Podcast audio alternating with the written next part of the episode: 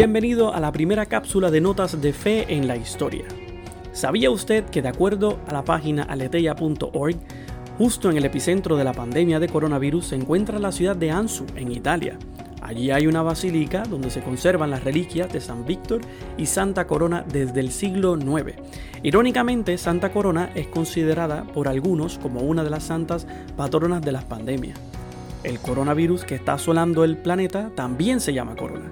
Bueno, la santa no tiene nada que ver con el virus ni el virus con la santa, ya que al virus se le da el nombre de corona porque en los primeros microscopios electrónicos de la época su forma parecía recordar la corona de un rey.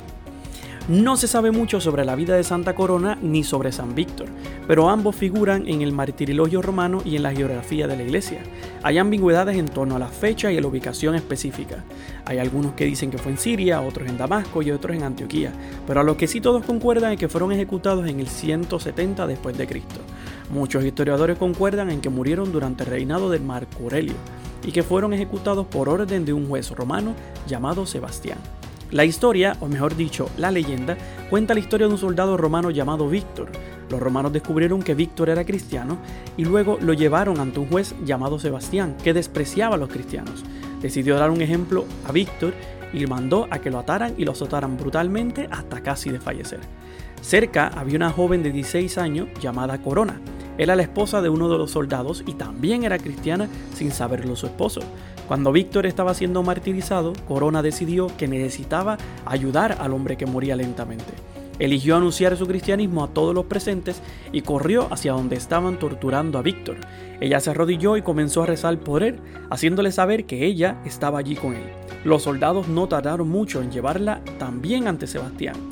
El juez estaba furioso porque esta joven mujer había faltado el respeto de su autoridad y mandó inmediatamente a encarcelarla y a torturarla hasta su muerte. Sus restos han, sido, han estado en la Basílica de Anzu desde el siglo IX. Se han examinado los huesos y se han examinado muchas partes de la arqueología de la época y se sabe que San Víctor y San, y San Corona son santos precongregacionales, lo que significa que fueron reconocidos como santos antes de que se estandarizaran los procesos de canonización de la iglesia. El día de la fiesta de San Corona, junto con San Víctor, es el 14 de mayo. Así que le pedimos a los dos que recen por nosotros para que esta pandemia disminuya. Recuerden también escuchar Notas de Fe y Vida todos los jueves por su plataforma favorita.